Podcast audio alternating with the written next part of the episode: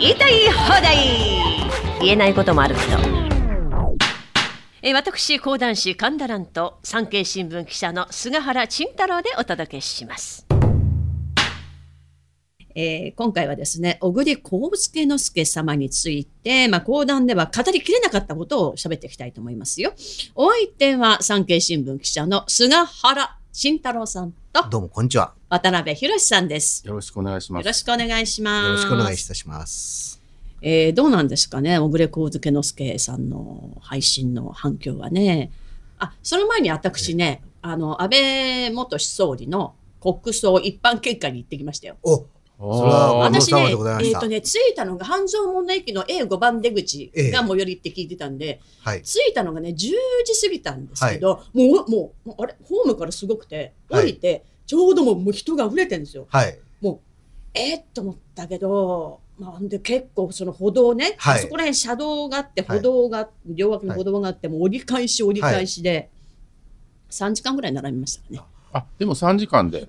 午前中だからねこれが午後からなると、ええそれこそ私の時私はあの四谷とかあっちまで行かなかったんですけど、多分そっちまで伸びてっあ、てそこまで。もっと並んだと思いうんます。うんそれでまあ何が言いたいかというと、はいまあ、並んでるところ時はいあの、ひひい一度、一人たりとも一度たりとも反対運動の人は見なかったです。ああ。うんまあまあ、ルートがま違うんでしょうけどね。まあ、そう、そで、のまあ、辺ではやら献せない花台の、献花台にも来ました。で、まあ、ぶ、あの、武道館近いんでね。そしたらなんか遠くで、反対、反対と聞こえましたけど。ああ。まあ、圧倒的な数字として違うと思いますね。ああ。で、私、産経新聞、あの、ほら、あの、ツイッターやってるんで、はい産経ニュースも、あの、あじゃあ見てるんですけど、あありがとうございます。政府の発表2万5千円、あ私もっとだと思いますよ。あだから私、その産経ニュースにコメントしちゃいましたよ。おこれ正確な数なのかちゃんと数えたのかって。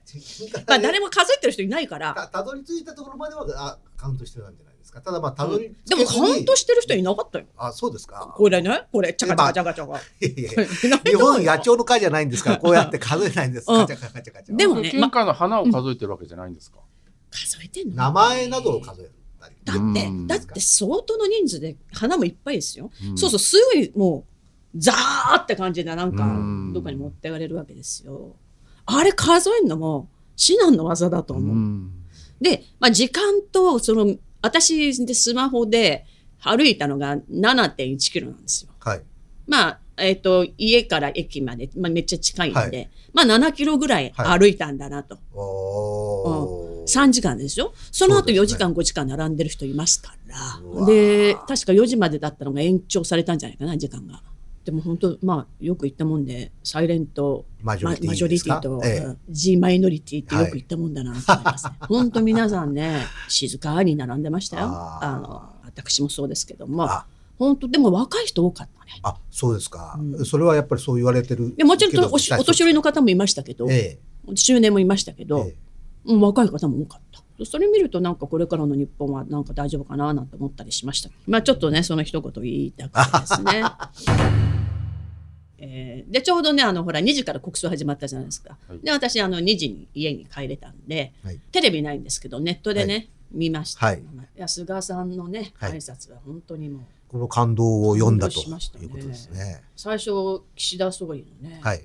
全然入ってこないんだけど、でも一生懸命したよにも心にも入ってこない。いや、そうですよ。ただやっぱりあれですよ菅さんの総理あえて総理と言わせていただきますみたいなのはあーはい。私、まあ勘繰りかもしれませんがこれ岸田総理に対して言ってんじゃないかな。であなたこそもう何度も声を大にしています。真のリーダーですってね。そう。はいそういうことであ。小栗幸介之助さんの話なんですけれども。すいません。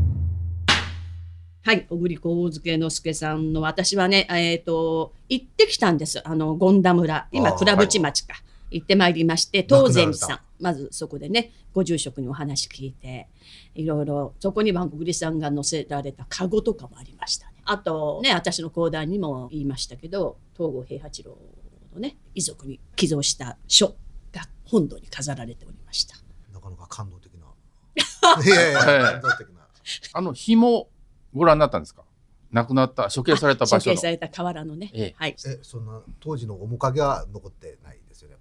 当時の面影？えなんか当時知らないもん。処処刑された、当時は当時は絵し処刑さかないよれた感河原感はないですね。五眼工事がされてる。まあ普通の瓦だから そうねうかなって。なんかその日にはですね、偉人小栗光介之助、罪なくしてここに切らるとうん書いてあるそうですけども、はいやっぱり本当に罪ないと思いますけどね。はい。本当そうらしいです。まあ突然と言いますかね。え幕府のね、まあ、罷免されて自分の領地に戻ってきて普通にそこでね小栗様としてはあそこでね太政大臣いわゆる今の総理大臣を輩出したいと。だから若手を育てたいと。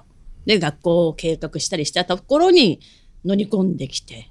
もうその日じゃないですか、うん。一日の間じゃないですか？突然家来とね河原に連れてって。でその間に小栗様は妻と子供は。あ子供は奥様ね。あれです。解任してたんですよ。は助けてほしいと言って、まあ逃がしたみたいですけどね。だから奥さんと、まあ、親族はね、まあ、逃げて逃げて新潟から会津に入ってったのかな。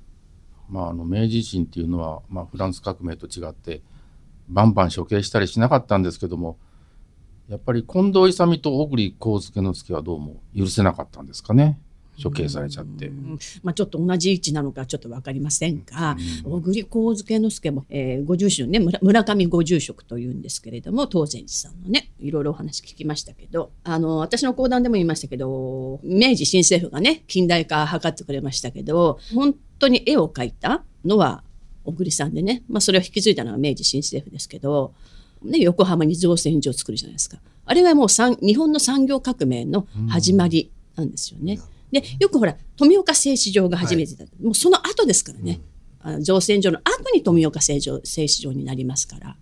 明治新政府がこのね富岡製糸場とか造船所ってなってますけど絵を描いたのは小栗さんですからね。でそれをね言われないのはやっぱり新政府軍が小栗さんを殺したわけですよね。はい。そして言え言えい。ないですよね。えー幕臣として幕府の日本を近代化に尽くしたのが小栗光介之助で、うん。それを幕府とあのうん。政府軍が戦って、要するに幕府が負け、うん。が負けて、うん。小栗光介之助は戦おうと言ったんだけれども、うんうん結局戦わなくて徳川慶喜がね、うんうんうん。それで小栗光介之助も田舎に引っ込んだんだけど、うん。そこでいきなり殺されてしまったという、うん。そういう話ですよね。あそうですそうです。そうそうそう。ねここで復習するのやめてもらってい。いですか一応言っとかないと、あの、まあね、あの、小栗光介之助ってマイナーな人だから、あそうかそういう意味では。そうなんですよねだから意外に、なぜこう私がねなぜこんな素晴らしい人なのに語られなかったかっていうとどうしてもこれはやっぱり新政府軍が殺しましたからはい。ねじゃあ明治のようになりましたねはい。小栗さんの描いたものを僕たちがやってますなんて言えないですよね。それはそれ自分たちが殺してるわけですから。はい。とはいえ別に明治新政府の人たちも私は素晴らしかったと思いますよ。でもやっぱり殺しちゃってますから。いだからその明治の、えー、と小学校が作られますよね。はいそこでもやっぱり小栗さんの話はねあの教科書には載せなかった教えないんですよ。ですね。まあ、薩長士官っていうんですか。はいはいはいはい。ところが、東郷平八郎は偉い、名誉回復をしたわけですよね。だからですね、やっぱりつくづく戦ってと思ったんじゃないですか。うんねそういうことですよ。本当に造船所があったから、こうさ、これが本当に毎回買ってたらさ、もうとっくにもう戦えないですようね。ん。これもう実体験として戦ったものとして本当に思ったんじゃないですかね。いや、それとともにやっぱり東郷平八郎も軍人ですから、やっぱり、運命によって戦うということになってしまったけれども、小栗自体はまあそそこの戦争には関わってないわけですけれども、うん敵側の一般な人も称えなければいけないというこの武武士の精神というかそうですねそ。れがやっぱり東郷平八郎に終わりだったんじゃないかな。そういうことですかね。何？いやいや、はい。一応確認何それ？何あ、それでその小栗さんのその奥様、はい。あの、逃げましたよね。で、江戸に来るんですよ。で、三井の番頭と言われた美濃村さんはい。がね、浜町の屋敷でね、かくまうというか、小栗さんにすごいお世話になったんですってあそうな。んですか。小栗光介之助がまだ江戸幕府のね、藩士をしてた時にすごいお世話になったらしいんですよ。三井の番頭の美濃村さんが。だからその恩返し。だから美濃村さんも罷免された時にね、はいちょっと命もしかしたら新政府に狙われるかもしれないからアメリカに亡命しろって美濃村さんが言ったみたいですけどね。あと大久保、大隈重信も関係してるんですよね。確か奥様が大隈重信の血筋ってないのかな？確か。大隈重信はなんか小栗光介之助について何か言ってるんですか？え、私の講談聞けば言ってますよ。あいや、それ言ってもらそれ言ってもらおうかなと思って質問したんですけど、大丈夫なんですか？また言いましょうか。だから明治新政府、明治新政府がやったものはすべて大栗光介之助が考えた模倣に過ぎないと。でもそういう人がねそういう言葉を残してくださってるからね。ええであのすごいここのスタジオ暑いんだけど まあいいやまあいいやまあいいんだけどあと福沢諭吉がね。とにかく指針のない人国のために働く人だったって言葉をね残してますよねそういう人今いないですねそうですね。今いるんでしょうか政治家で0.1%ぐらいいるかな、いると信じたいですけれどもね。うん。えでほら小栗幸助之助がねその造船所を作る時にまあ反対があってでもね母屋に蔵を残すようなもんだ。じゃあ今の感覚だとちょっとわからないけどさ江戸幕府はなくなっても日本は続くと。うん。だから江戸幕府の後にね日本を担う。まあ今で言うと政党でしょうか。それに渡して活用してもらえればいいじゃないかねこう先を見越して多分おそらく江戸幕府はそう続かないだろうとは思ってたんでしょうね。えそうでも日本は続くから、日本のためにってね、やってたんだよね。ということは、あの、小栗は、あの、もう、捨て石になるのを覚悟と、最後まで幕臣を貫いたとうん。いうことなんですかね。と思うかと思うけど、どうかな。ちょっと実際にご本人に聞いてないからわかんないけど。いやいや、もうそれ 歴史の話ってそういうもんでしょう。うんうんまあ、いずれにしても、この、教えなきゃいけない人ですよね。教えなきゃいけない人です。ところがですね、あの、生誕の地って神田するがうんうんうんはい。日があるんですけど、はい本当に目立たないですね。千代田区やんなきゃいけませんねね。千代田区区長誰だ？ねやんなきゃいけないですね。もっと目立つようにしてほしいですね。そうなんですよね。だから、よくあの歴史は勝った方が作るっていうじゃないですか。まあ、本当そういうもんだなと思っちゃいますね。でもね、こうやって語り継いでる人たちがいますから、日本のためにやってくださった方のお話はしていかなきゃいけないよなと思いますよね。すごいね、本当ね、あの、私の講談では書ききれなかったんですけど、素晴らしいんですよね。本当に。先駆者ですよね。近代化の先駆者。小栗幸之助なんかはあんまり皆さん知られてないからゆえに蘭さんの講談もぐっと存在感が際立ってうん。いいですよね。こう やってあ聞いててよかったなと思わせる講談で。あ今聞いてきたばっかりだからね。いやいやいやそんなことはない。今今聞いてきたばっかりだから、本当にね。感動的ですよ本当に。えーまた日本のため国家に尽くした人が明治維新によって叩かれたり殺されたりした、えーあれなんですけれども名誉をね回復すると。いうことはね、亡くなった人の育を称えるというのはとっても大事なことじゃないですかね。だから、あの、なあの、ほら、渋沢栄一がさ、株式会社を作ったってなってんだけど、ええええあの、小栗さんだからね、最初にやったのね。あ、そうですか。聞いたんでしょ？いやいや、いや聞きましたよ。出てき、出てきたなと思ったけど、まあ、その、あの、一応言っておかない標語、と。標語、商社か。商社と築地ホテル。まあ、そりゃそうですよね。だって、まあまあ、明治新政府が殺してしまったんですから、まあ、小栗幸助之助が最初に株式会社を作ったとも、まあまあ言えないでしょう。なんでそんな人を誰が殺したんですかって話になっちゃいますからね。で、その手をかけたのは下っ端の方の人らしいですけど、その時ね、小栗家の全財産を奪って、戦費に書いていったみたいですよ。で、もぐりさんがあの気に入って乗ってた馬があって、で、その長州の下っ端の人かな、斬首した後に乗ったら、その馬が暴れて、えその男は半身不随みたいになったみたいなこと書いてありましたけどね。んまあ、馬の仇でしょうね。そうだな。あとね、小栗さんで伝えときたいのが、えっと、アメリカで造船所を見て、その蒸気機関はいに驚くわけですよね。はいで、それで日本も造船所で蒸気機関を作るわけです。で、それまでは、要はまあ人力ですよね。あとは馬、牛の力を借りますね。そのあと日本は風力はないけど、水車、水力うんまではできてたと。で初めて蒸気機関。もう作られるものがすごくなってくるわけじ全ゃないですかね。然レベルが違う。これまさに産業革命ね、そう、産業革命。それをやったのが小栗さんなんですよ。この横須賀のじょ造船所っていうのは、うん横須賀製鉄所っていう名前だったんですね。おうほうほうほだからいろんなものを作ってたっていうことでしょうか、ね。そうそうそうそうそう。うん私の講談にもねね言えましたけどもはい。今は安倍軍基地の中にありますね。うんうんうんでも今も稼働されてあるんですね。ドッてんク、ですよねドックがあるんですよね。ああすごくないですか？勉強になりますね。なりますね。ありますよ、、はいや本当にそうですねあの群馬じゃないですか、はい群馬の高崎市はい。倉渕町いいとこですよ行ってきたけど温泉もあるしねところがね、国葬終わってからいろんな動きが出てきてい。はい。群馬県の知事が公務員に外国籍の人も OK にするみたいなそんなこと言ってんですよねそれ聞いたら栗幸助之助はどう思うんだろうなそんなゆうちゃんのこと言ってる場合じゃないんだよ。いきなりです、国葬終わってからね。安倍さんだったらそんなこと言わないよ。でも、まあわかんないですね。採決されてるわけじゃないでしょうから。反対運動すればいいでしょうけど。どんどん乗っ取られちゃうじゃないですか。そんなの。どう思いますか？その話あまりよく知らないもんですから。知りなさいよ ちょっと勉強しておきますが、もうまあ私驚いたんだから法律上の問題とか憲法上の問題とかいろいろあるんでしょうからそこはどうなってるのかなとかいろんなことは後でさ、日本の見未来のために生きたい人ですよ。小栗孝介之助様は。ええ。ね。いやまあそのそのそ日の話。本の未来のことを考えてないんだろうな。ですか。らその話はまあちょっとよくわからないですけどその小栗孝介之助とその群馬県知事を比べるっていうのはちょっとそもそも無理があってまあ無理があるんだけど。人物の格が全然違うわまあ違うんだけど、でも今を生きてやってるわけでしょ。群馬県の長なわけでしょ、ええ。やっぱりそれはただ選挙で勝っただけですから、まあななんということもないと思いますよまあそうだけど、いやそれじゃいかんだろってこと。あ政治家は。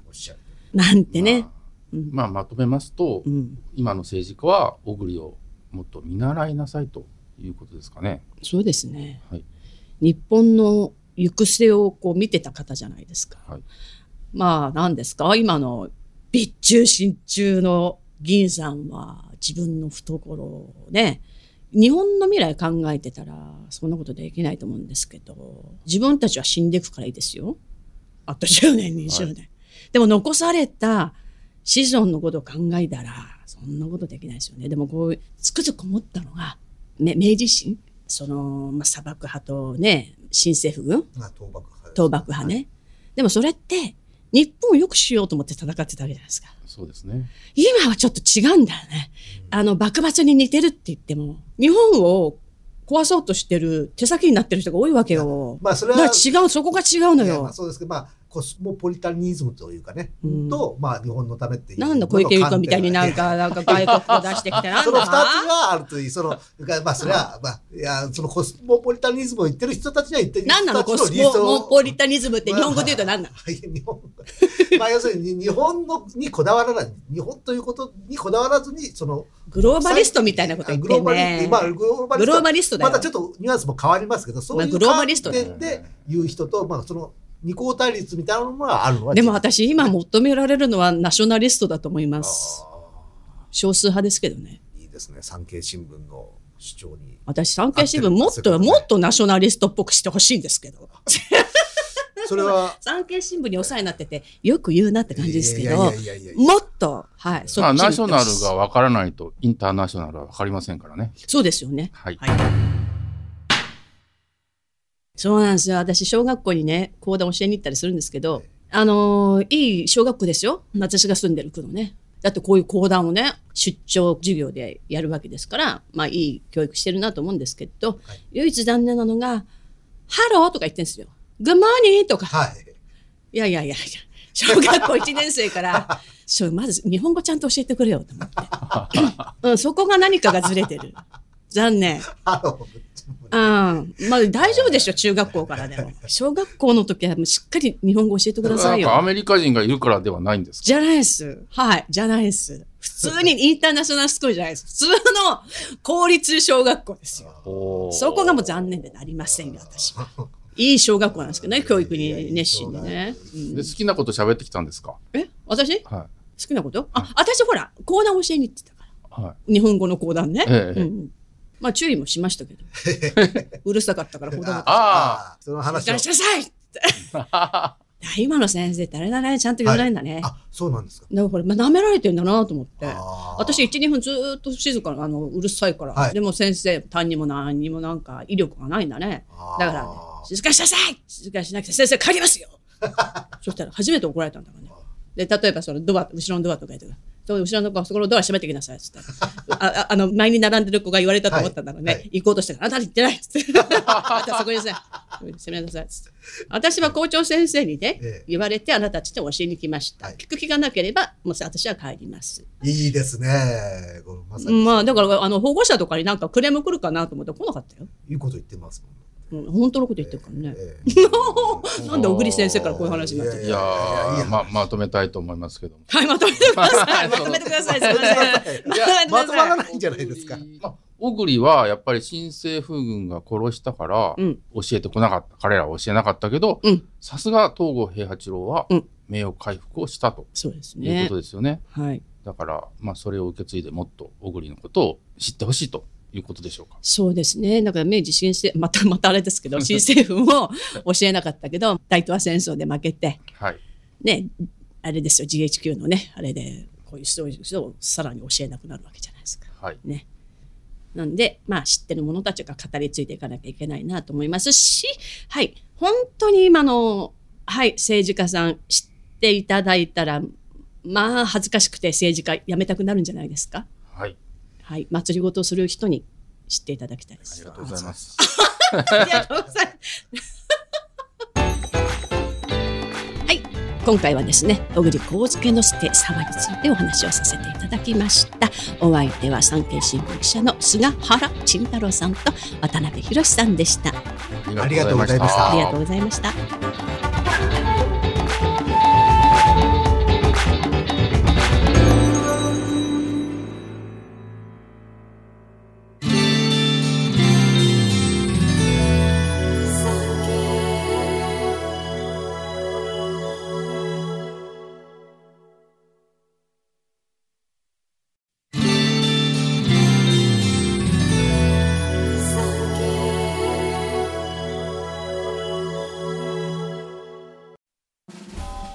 昭和29年映画「ゴジラ」公開45年大阪万博通称エクスポ70開催47年パンダ上野動物園に来園51年ロッキード事件昭和はすでに歴史となった。戦後の歴史の中から知られざるエピソードを掘り起こし音声ドキュメンタリーとして再構成。産経ポッドキャスト戦後史開封で検索を。